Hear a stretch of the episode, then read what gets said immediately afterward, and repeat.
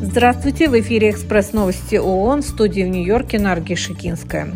Конференция ООН по климату КС-28 открылась в четверг в Дубае, Объединенные Арабские Эмираты. Она продлится до 12 декабря первый же день саммита делегаты договорились о создании фонда потерь и ущерба, который поможет компенсировать уязвимым странам потери, связанные с изменением климата.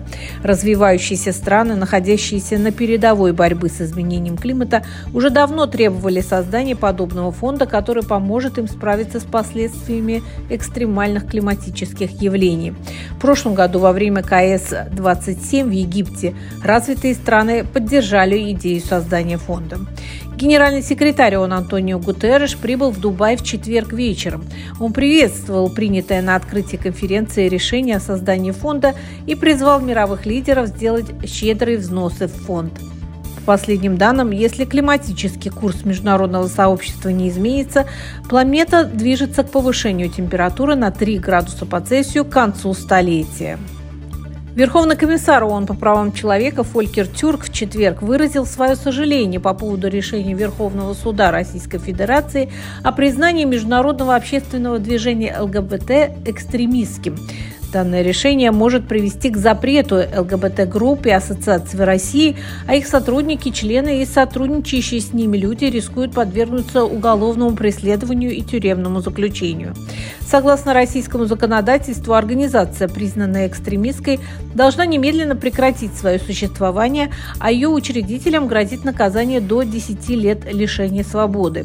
Тюрк призвал немедленно отменить законы, которые налагают неправомерные ограничения на работу правозащитников или дискриминируют представителей ЛГБТ-сообщества. Пауза, продолжающаяся седьмой день, позволила значительно расширить доставку помощи в газу, но общий объем грузов остается недостаточным для удовлетворения потребностей более чем двух миллионов человек. В среду агентство ООН доставили лекарства и хирургические принадлежности в две больницы в городе Газа, которых по оценкам будет достаточно для оказания помощи 100 пациентам в каждом учреждении.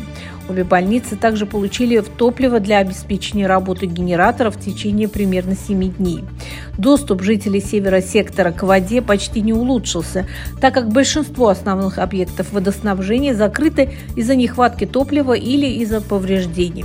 Накануне директор Всемирной организации здравоохранения вновь выразил обеспокоенность по поводу высокого риска распространения инфекционных заболеваний в приютах в связи с их переполненностью и сбоями в системах здравоохранения, водоснабжения и санитарии.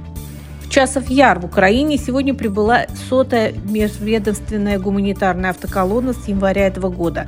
Колонну с продовольствием, медикаментами, материалами для укрытия и другими предметами, необходимыми в зимний период, возглавила координатор по гуманитарным вопросам в Украине Денис Браун.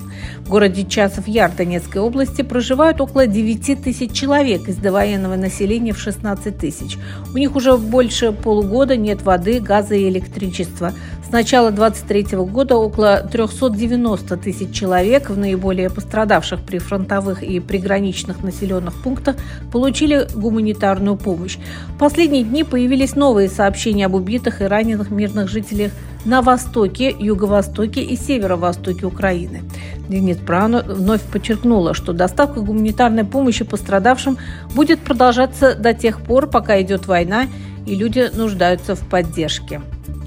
В Эфиопии с конца октября от наводнений пострадали около полутора миллиона человек.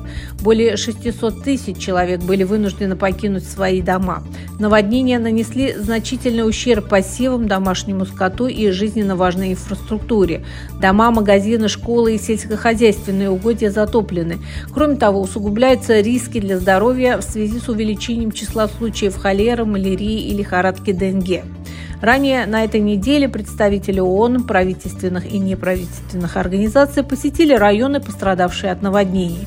ООН и ее партнеры поддерживают меры правительства, но этого недостаточно. По словам пресс-секретаря ООН, необходимо увеличить финансирование, чтобы помочь сообществам в адаптации к изменению климата.